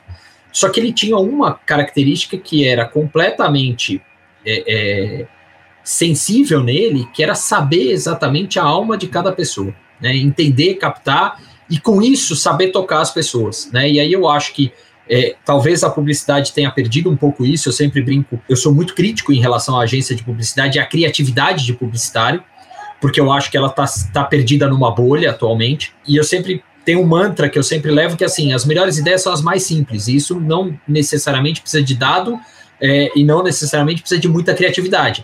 Você precisa estar tá sensível para entender a alma de quem está ali é, é, trabalhando as coisas. Então, assim, o que, que eu vejo muito para frente é, bem ou mal, que é o que eu, eu, eu procuro quando eu vou olhar escola para filho, é, método de ensino e tal, de que forma essas pessoas tratam as relações humanas. Né? Antes de, de começar a gravar aqui, eu estava numa, numa conversa ali, sendo sabatinado por uma rede social, perguntando muito as funções das redes sociais. Né? E, e, e para mim, elas são exatamente, elas deixaram de ser um lugar de empatia. Elas estão se transformando num, num, num lugar de guerra. Né? Então, eu acho que, no fundo, é, é, a gente está falando, não é o formato de uma consultoria, o formato de uma agência, o formato de uma criação, e sim muito mais de que forma a gente consegue é, captar a essência do que as pessoas querem ouvir ou do que as pessoas querem sentir naquele momento, né? E aí eu acho que você juntar dados para ter informações a respeito de sentimentos e você trazer a criatividade aflorada a partir disso, todo mundo ganha, né? Então acho que não existe um modelo, não existe um único caminho e, e, com certeza os robôs não vão substituir as pessoas, elas vão substituir as tarefas inúteis que as pessoas gastam tempo fazendo, né? Mas a gente não pode perder nunca a sensibilidade de entender o outro para se comunicar. E, e para mim eu acho que às vezes a gente está num momento de muita confusão, de, né, de muita informação, de muito, é, muito, muito, a gente está sendo é, bombardeado de informação ao mesmo tempo, com tudo, né? E às vezes o que a gente precisa é um respiro, é uma pausa. Eu sempre falo, para mim a pandemia ela trouxe é, é, a pausa que a gente não estava se dando, né? E a gente já está perdendo de novo essa pausa. A gente perdeu essa pausa quando adotou o home office, a gente foi perdendo nas relações e a gente está tá, tá de novo esquecendo um aprendizado que veio ali nas duas, três semanas ali de, de março, que a gente ficou meio enclausurado com medo de sair de casa, que era, nossa, como é bom parar, como é bom estar tá dentro de casa, como é bom você não estar tá desesperado por horário, né? E, e, e eu acho que é, é, essas conexões humanas é, e saber tocar as pessoas a partir disso é, são, para mim, o que, o que vai ser o diferencial daqui para frente. O dado, por e simples, não leva a nada. Só a criatividade também não. Né? Eu acho que precisa sempre a gente ter não esquecer que a essência nossa é o ser humano, né? Pessoal, eu não... acho que, até complementando, eu acho que até se falou que o publicitário vive numa bolha. Eu tenho assim uma ressalva. Eu acho que alguns sim, outros não. Eu acho que as marcas têm feito um trabalho bacana, principalmente em levar questões é, que devem ser discutidas na sociedade. Eu acredito que já existe uma evolução. Eu gosto da propaganda brasileira. Eu acho que é uma boa propaganda, é uma propaganda criativa.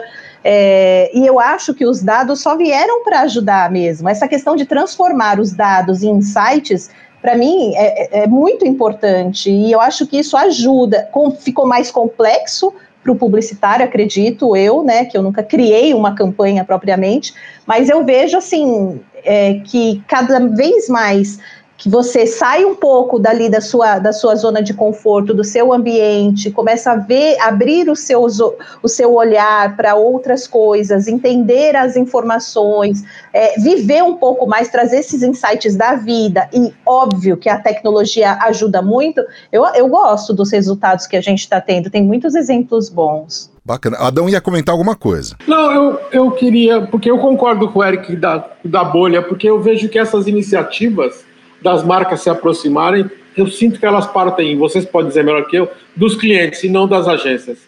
A agência está na bolha criando. Parece que o Eric cria para o Adão, o Adão cria para o Eric, tá? Eu vejo que isso vem do cliente, né? A agência vem perdendo esse poder, tá? Eu sinto isso. Então, eu desculpa, mas eu concordo um pouco com a bolha do Eric. É, eu, eu, eu tenho para mim ali, Adão, é, de conversar muito com, com quem está no marketing das empresas, né? E quando, quando, como eu trabalho muito mais pro lado do esporte, ele é uma bolha dentro do. do ele, ele, é um universo à parte dentro do, do, do, negócio. existe uma, uma rixa grande da agência de marketing esportivo com a agência de publicidade, porque um toma a verba do outro e tal. É, eu sempre disse, para mim, o meu sonho seria a agência de publicidade usar a criatividade dela em favor do esporte e não em favor da agência. E a minha crítica com a agência de, de publicidade é essa: ela trabalha. É, é, como empreendedor, eu estaria entendendo o que o cara faz, tá? Ele trabalha para ele ganhar o dinheiro dele né, para o negócio dele ser sustentável. O que eu vejo é que as, as agências, para mim, elas se deslocaram do propósito da marca para quem elas trabalham. Né? E, e, e para mim, esse é o grande, é, é, o grande entrave que, por exemplo, quando a gente vai para o esporte, se você é verdadeiro com o esporte, você ganha um nicho de pessoas, você atende um público consumidor ali muito grande que às vezes você tá, você tá tão perdido na criatividade de uma peça publicitária que você esquece que o que você precisa fazer é vender o produto daquele anunciante. Né? É, e, e para mim, esse é o maior problema que a gente tem pela frente é, é, e que, que vem sendo. As agências é, elas estão virando meras executoras da ideia que vem de quem é o dono da marca. Que teoricamente, para mim, essa é o, a função de qualquer agência. A agência é um meio, ela não é o fim. Né? É, é, mas Obviamente, não foi assim que a publicidade brasileira se construiu.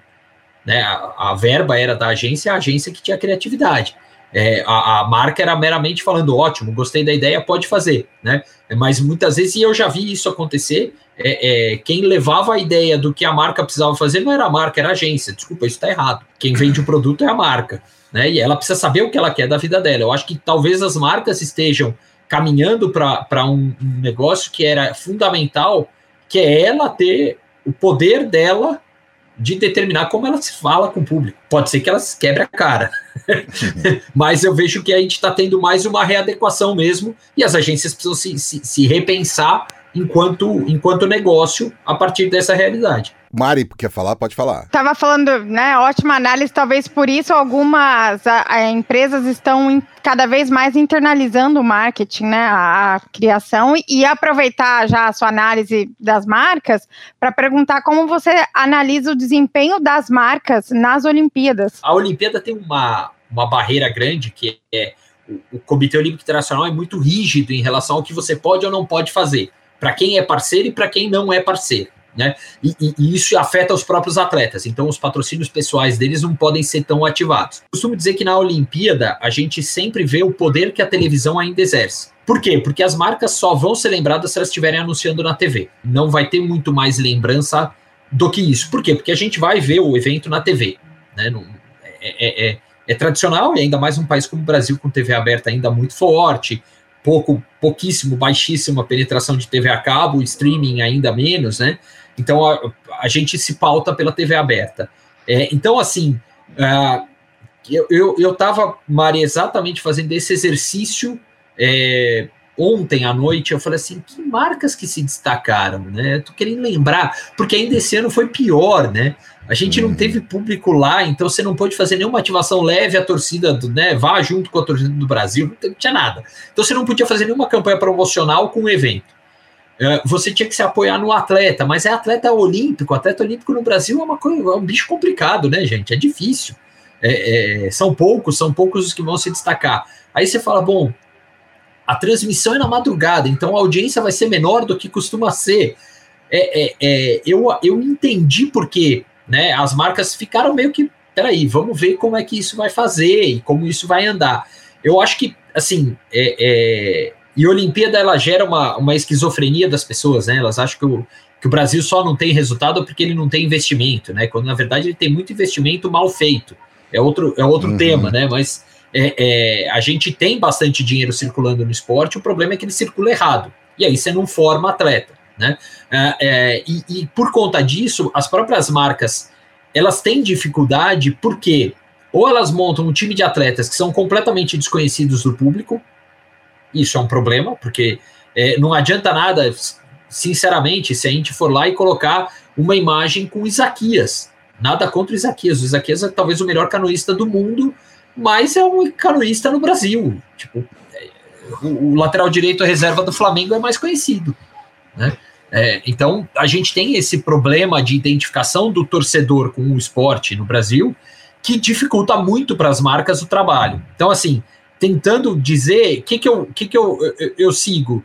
Quem anunciou no Sport TV, na Globo e no Band Sports vai ser minimamente lembrado.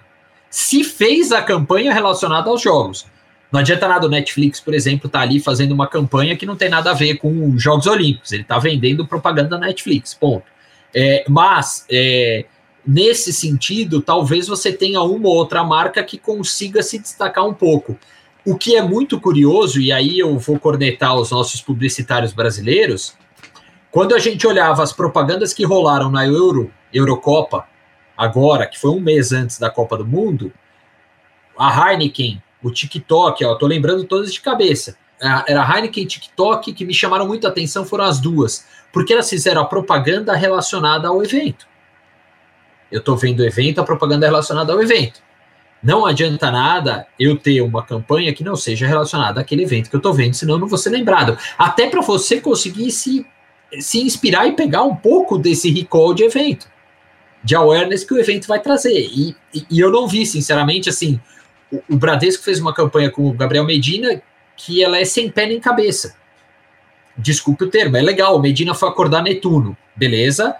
É, você precisava saber que o Medina ia durar o primeiro fim de semana do evento, os outros 14 iam ter outros caras participando, só que no meio dessa propaganda que plasticamente é linda, o cara tá falando em financiamento de três vezes, três meses sem, sem juros, ou juro baixo. Cara, não tem a ver o que você tá fazendo. Você tá querendo vender produto trazendo um filme lindo do cara mergulhando, indo lá, acordando no Netuno e depois faz, pegando onda. Entendeu? Então, assim, eu não vi nenhuma publicidade realmente trazer o espírito olímpico. Na verdade, tem uma, que é o slogan que a Globo usou, que é o Despertando o Melhor em Nós. Que Foi virou meme. Que a... virou, virou, e aí meme. virou meme, porque a gente torce para cair o skatista de outro país que tem 13 anos de idade, enfim. aí vai embora. Aí vem a nossa criatividade, que não depende só do ser publicitário ou não. Mas eu, eu acho que a gente ficou. É, é, é, a gente não sabia o que fazer com a Olimpíada. Na verdade, nem o COI sabia o que fazer com a Olimpíada. Essa é a verdade. Essa Olimpíada foi completamente atípica, gente em tudo, em todos os sentidos. Mas o que eu achei, bom, se eu tô, a XP tá começando a querer um negócio que é, ela tá tirando, ela risca o patrocinadora do Comitê Olímpico do Brasil e transforma em investidora. investidora. Só que ela precisa ir do, do, do discurso para a prática, porque na verdade ela entrou faltando três meses para os jogos. Quem faz, quem é investidor não entra só na onda do evento.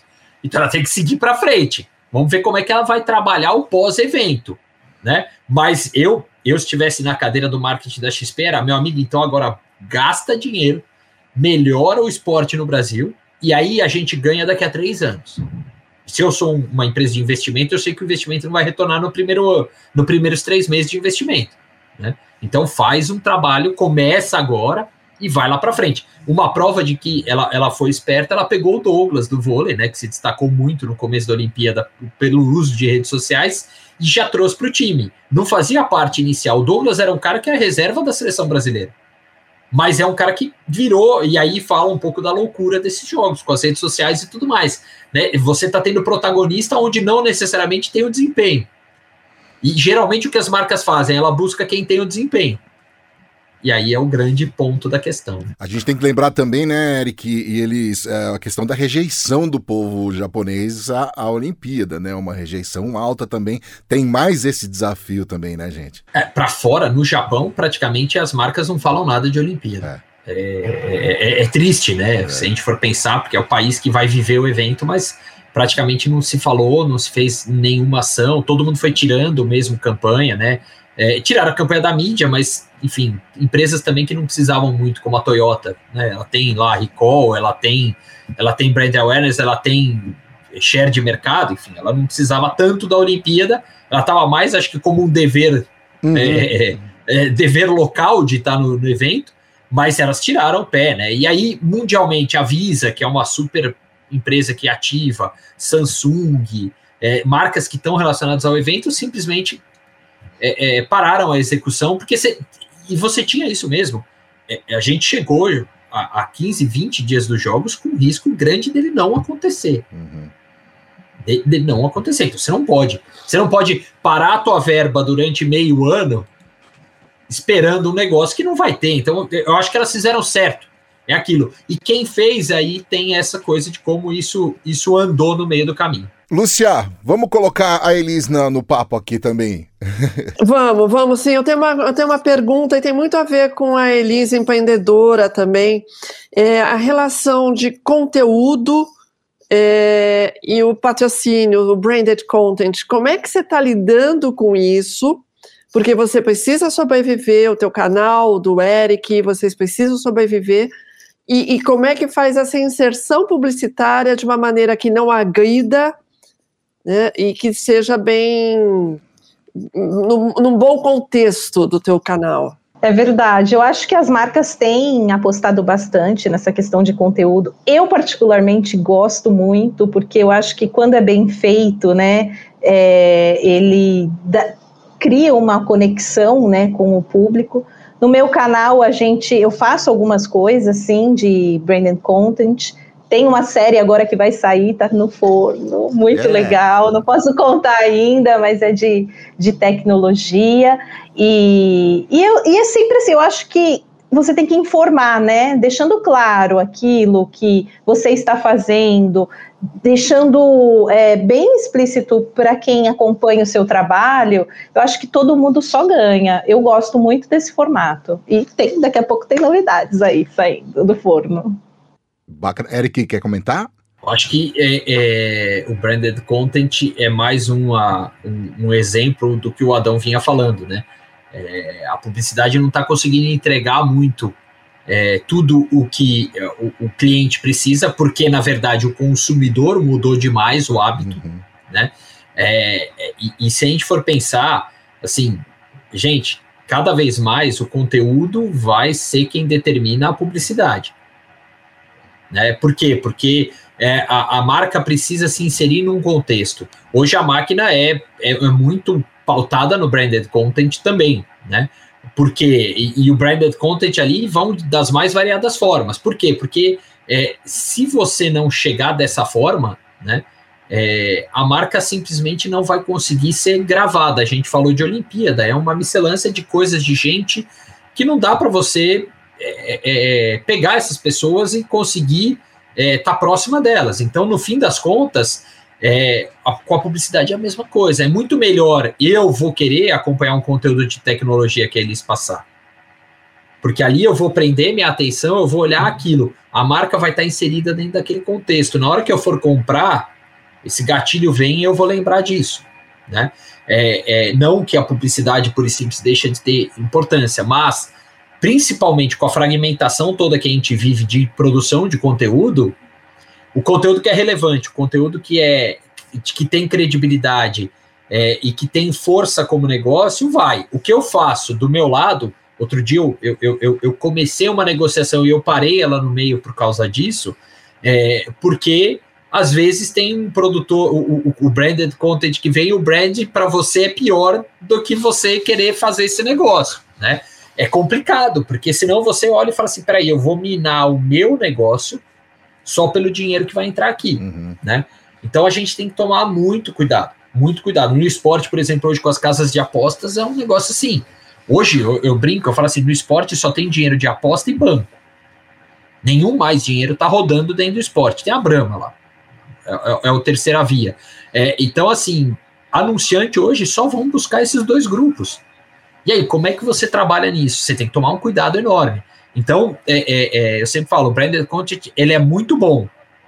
Só que a gente, como, como marca, tem que tomar um cuidado de que marca a gente está associando junto.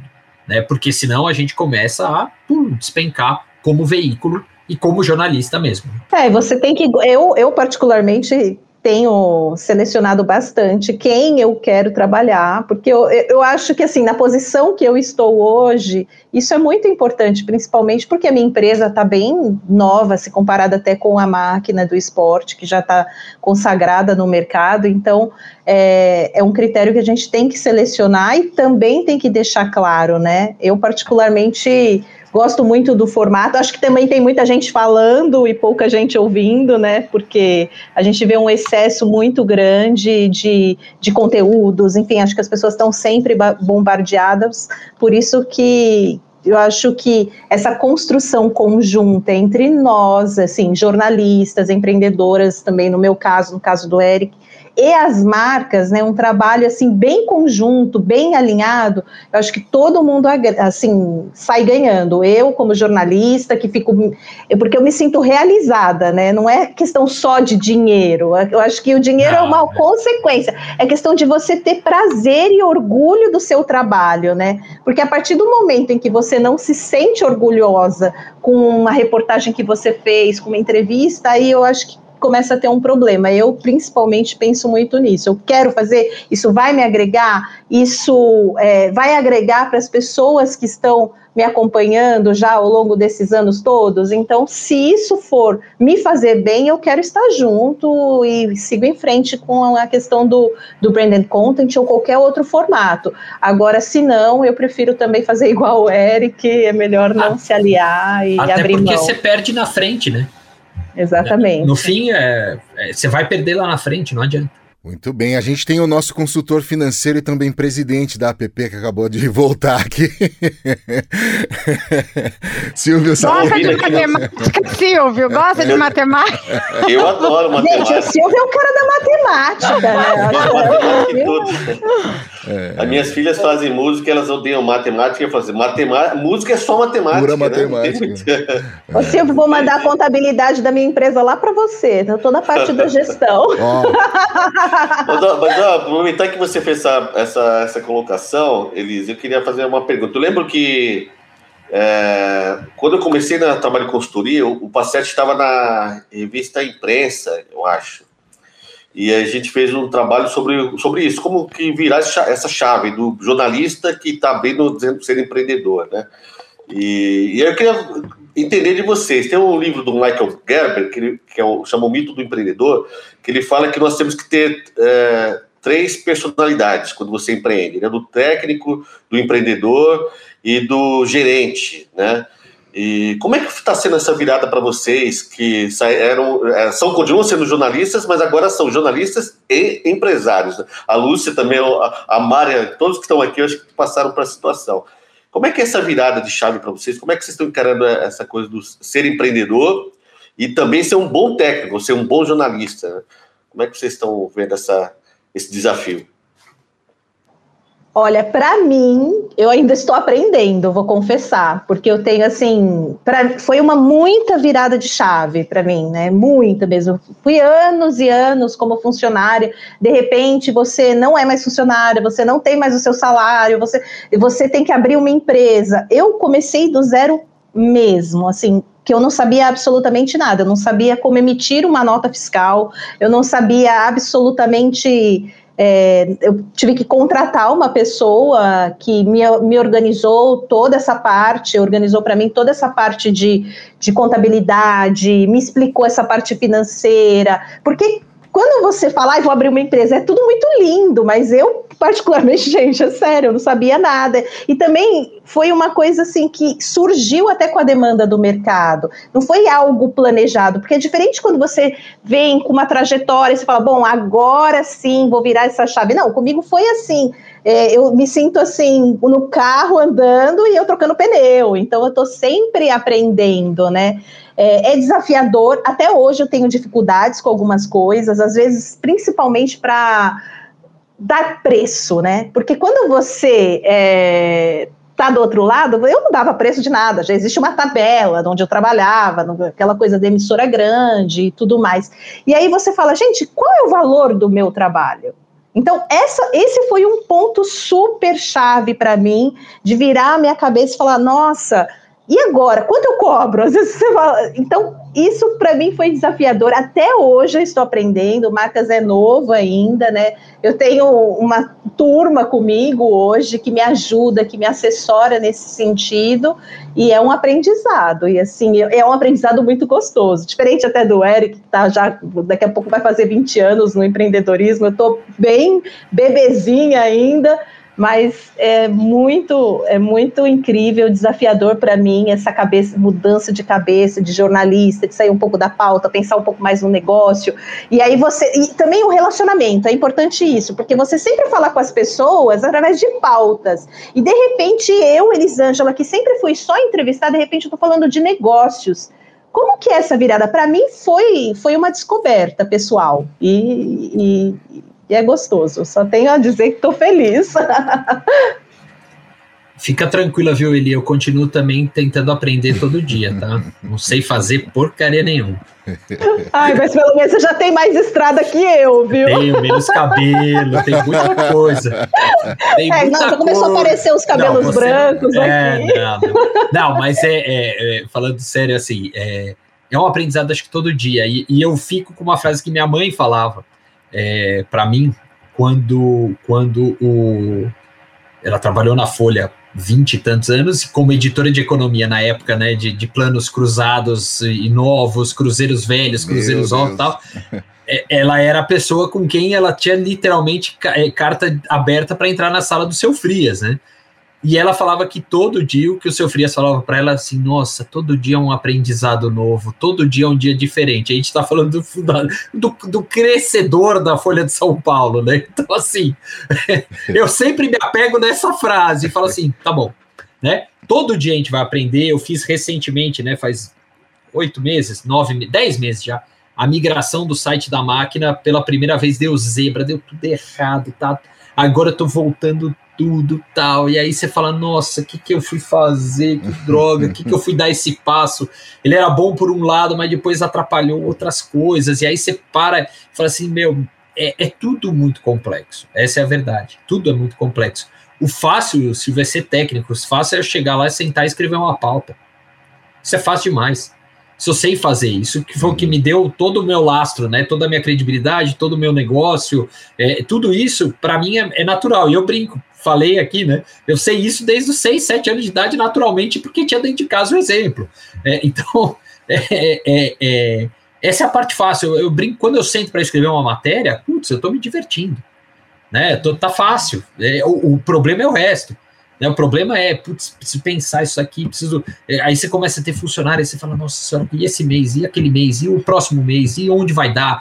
É, eu passei recentemente por uma reestruturação de gestão enorme dentro da empresa, que foi um amigo que veio para gente, veio junto e está me ajudando a abrir muitos olhos para coisas práticas que eu fazia errado, às vezes como pensamento de jornalista, né? Então, eu acho que são todas essas coisas que, que, que na verdade, independe de quanto tempo tem a empresa é própria maturação nossa para entender mais, enfim, e, e, vai embora. Eu acho que empreender é você todo dia aprender e, e, e sempre ter para mim que você sabe muito menos e é melhor, que a gente tenha muito mais dúvida do que certeza. E, e, e devia de ser uma disciplina, o empreendedorismo, nas faculdades. Não, na escola. Sim, na, sim. escola, na escola devia de ensinar a gente. Escola. Ainda bem que hoje na escola dos meus filhos já tem, porque na minha época não teve na, na faculdade de jornalismo, não teve no, no meu, na minha grade escolar, enfim assim, eu comecei bem, bem do básico mesmo. E um sentimento que eu tinha e que hoje, graças a Deus, acho que vão aparecendo, eu falo que, eu sempre falo anjos, né, vão aparecendo alguns anjos na sua vida, algum, alguns mestres que vão te ensinando. Eu tinha aquele sentimento, logo no comecinho eu me senti sozinha, sabe, assim, quando você fala, ai, que, que saudade de ter alguém para você compartilhar uma, um insight de uma ideia, porque o empreendedorismo também, assim, para quem está começando, é uma, uma jornada sozinha, né, uma jornada solo, então aquele sentimento de puxa, será que eu estou fazendo a coisa certa? Será que esse mesmo, esse é o melhor caminho mesmo? Então, eu tinha muita insegurança, hoje ainda tenho um pouco, estou trabalhando cada vez mais para evoluir, aprender nessas coisas, mas a jornada de começar do, do zero, entre aspas, que já tinha um nome, que a gente, a gente começou no, no, é, com esse assunto é, logo no início desse podcast, eu já tinha um, um nome consagrado, mas você é, é, é, uma outra cabeça. Então, eu senti essa, essa solidão momentânea de qual é o melhor caminho, será que eu estou fazendo certo? Será que essa plataforma é certa? Então, graças a Deus, muitas pessoas que eu gosto vieram assim ao meu lado, me ajudaram. Tem pessoas que colaboram até hoje é, com o meu site. Daniel Aguado, que hoje é diretor de marketing do Poliedro, ele foi diretor também lá na Latam. Ele foi uma das pessoas assim que mais me incentivou, falou: ele vai, é isso mesmo, vamos. E, e sabe quando as pessoas te empurram para frente, as marcas empurrando, então. Hoje, o balanço que eu tenho é super positivo, mas é sempre desafiador essa questão do empreendedorismo, principalmente no começo é sozinho, é dolorido, mas é gostoso. Gente, é, se deixar, a gente vai embora, né? A gente inventa de colocar no mesmo podcast quatro jornalistas para ser entrevistados. Não tem como ser diferente. Ele Obrigado, viu, Elisângela Pérez, do Marcas pelo Mundo, aqui falando com a gente. Obrigadão demais, viu, Eli? Eu amei participar. Adão, você ficou muito quietinho, Adão. A gente vai ter que tomar agora um café. Ele queria novamente. maldade. Ele queria ele maldade, confusão, é isso que ele queria. Gente... É, é. é... que café que nada, menina, cerveja. é, eu falo café, mas eu particularmente tomo bem pouco café, né? Então vamos nessa, vamos na cerveja, hein? Já estão aqui o convite para todos vocês aqui. Obrigada, eu adorei participar desse podcast. A PP, como eu falei no começo, é muito querida, faz um trabalho incrível no mercado. Agora, com a gestão do Silvio, eu vejo que está chegando um monte de coisas novas. Ele colocou um podcast, está agora o canal no YouTube, enfim. É uma associação que já é tão tradicional no mercado, está sempre progredindo, criando eventos, criando coisas novas para o nosso mercado. Então, toda a galera lá está de parabéns. É uma senhora de 84 anos que continua empreendendo, viu, Elisa? Né, Silvio? Ô, Eric Betting, obrigado, viu, Eric Betting da Máquina do Esporte. Puxa, bom ter vocês demais aqui. Eu que agradeço, agradeço a todos aí pelo, pela paciência em nos, nos, nos recepcionar e foi uma delícia esse papo. Parabéns aí a todos pelo trabalho, por tudo espero encontrar ele, pelo menos no, no prêmio Comunix ali entre os três. Vamos nessa, né? Na torcida aqui. Bacana. Sorte para vocês dois lá, viu? Aliás, conversamos com os 10 finalistas na categoria é, propaganda e marketing. É, isso não teria acontecido se não fosse o trabalho da Lúcia Faria e da Mari. Obrigado por vocês, viu, meninas? Eu queria é, dar parabéns aos 10. É, são 10 pessoas muito queridas. E parabéns ao Comunix também, que teve é, é, e transformou esse prêmio, né? Eu acho que ele tem um reconhecimento e um mérito de premiar grandes nomes do jornalismo em várias categorias. Parabéns para vocês, boa sorte. Mari Cruz, obrigado, viu? Eu que agradeço esses quatro episódios aí, aprendendo muito, né? Tô, como sempre, ouvindo aí os jornalistas, e acho que o AppCast está se tornando o red carpet do, do Comunix, hein, ah. gente? Nossa, é pé. Tapete, eles merecem tapete vermelho os 10, brilhantes. É. Tá difícil para votar, viu? Silvião. Olha, eu achei. Primeiro, Elis, a gente. O trabalho da PP é um trabalho de continuidade, né? A gente, o caminho está pavimentado. Né? A gente só precisa dar continuidade a esse trabalho que os, os presidentes anteriores, a equipe, a diretoria, a diretoria anterior, ela já vem fazendo um trabalho já há muito tempo de relevância para o nosso mercado. Você pensar que as grandes iniciativas do nosso mercado, grupo de mídia, grupo de atendimento, grupo de planejamento, uh, nasceram, uh, foram incubadas é, na APP, né, de provocações nascem na APP. Então a gente tem. O caminho está sendo pavimentado. O trabalho que a gente está fazendo nada mais é do que dar continuidade ao trabalho que os presidentes e o corpo diretivo já vinham fazendo antes. Né? E eu queria agradecer de novo a vocês dois, é sensacional. A gente, tá, a gente um grande, grande ganho nesse, nesse podcast, Lúcia, que foi uma sugestão da Lúcia, a gente convidar todo mundo, todos para participar desse projeto e aí aproximar a PP, é que a gente saiu com umas 15 pautas. Né? A gente já saiu aqui com empreendedorismo, esporte, né? games. É impressionante como foram, como temos muitas sugestões. Então, é. É bom, o canal está aberto, a gente quer vocês perto da PP, acho que é importante essa conexão com, com vocês. E mais uma vez, parabéns pela indicação. E Esperamos vê-los novamente em breve. E fora que a gente ganhou uns colunistas também aí, né, Silvio, aqui pro AppCast. muito bem, gente, muito obrigado para você que deu o play e ficou com a gente a, nessa jornada aqui, nesse episódio número 57, que para horror do Zé Maurício ficou grande, sim. Mas não tem problema, é isso aí aí, foi um papo maravilhoso. A gente volta na semana que vem com a edição número 58. Beijo para todos. AppCast, o podcast da App. Acesse appbrasil.org.br.